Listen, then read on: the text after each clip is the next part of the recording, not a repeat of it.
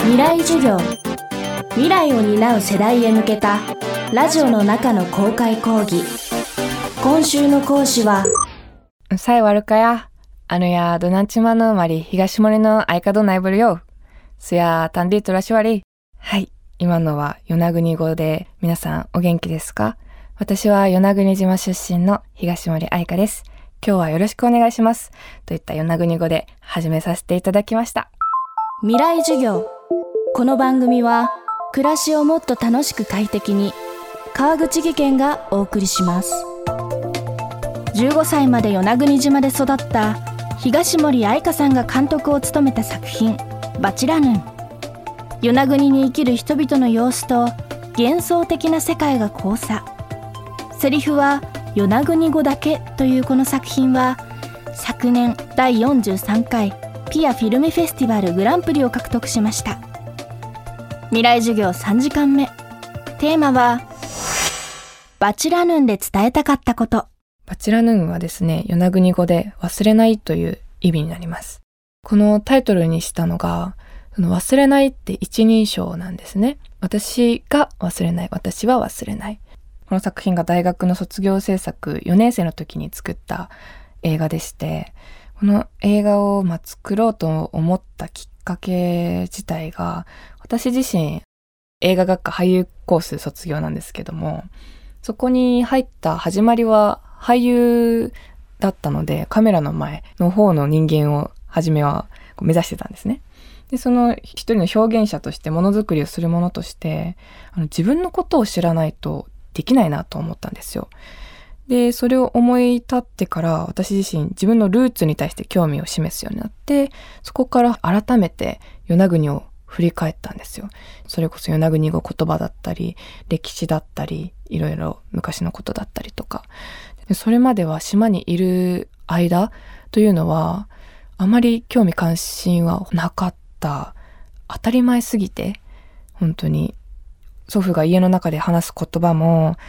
年中やってる島の行事だったり、そういうことに対してあんまり関心を寄せてなかったんですけども、そういったことがあった中で、やっぱり与那国語が消滅危機に瀕している現状だったり、島がこう自分が島を出て約10年ぐらい経つ中で、たったその中でも島の変化っていうのをヒリヒリ感じていて、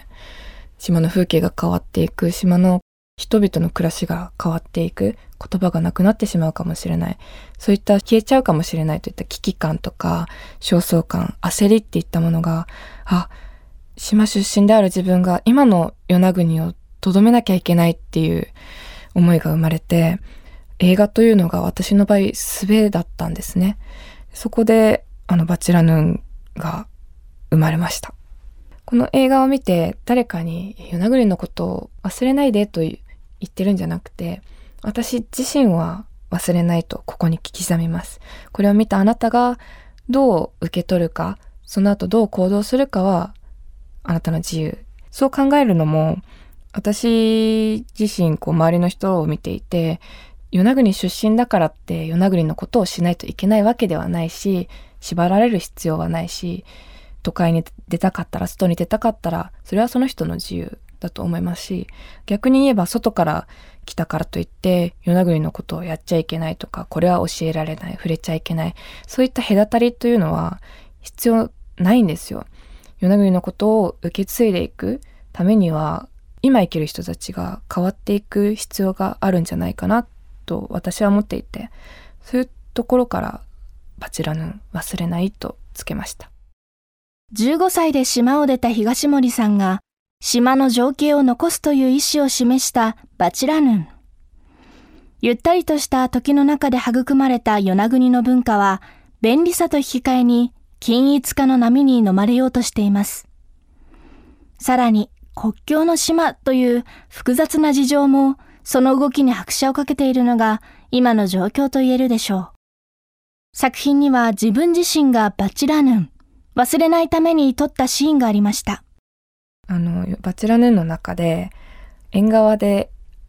島のおばあと、あの、島の少女に扮した私が、こう、会話をするシーンがあるんですけども、その中でおばあが昔のことだったりとかを話してくれるんですね。で、あれもほとんど、あのシーンだけ決めていておばあと私が縁側で話すそれしか決めてないんですよそこでカメラを回し始めて話の内容というのは本当にいつも会話してるような自然な流れで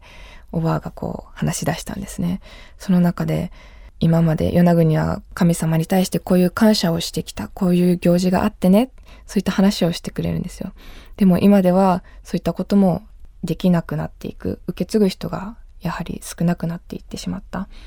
なんかバチェラヌーの中ではそういった島の変化だったりとか人々の暮らしの変わりだったりそれこそ与那国語だったりそういったのを描きたかったですしでもやっぱり一番大きいのは私が島に対する思いですね。多分私はこの映画作ったり舞台やったり創作表現していく中には必ず与那国っていう存在があって私の根源というか私がやってることは島かける何かなんですね。今思うと。だからいつかは戻るんだろうなと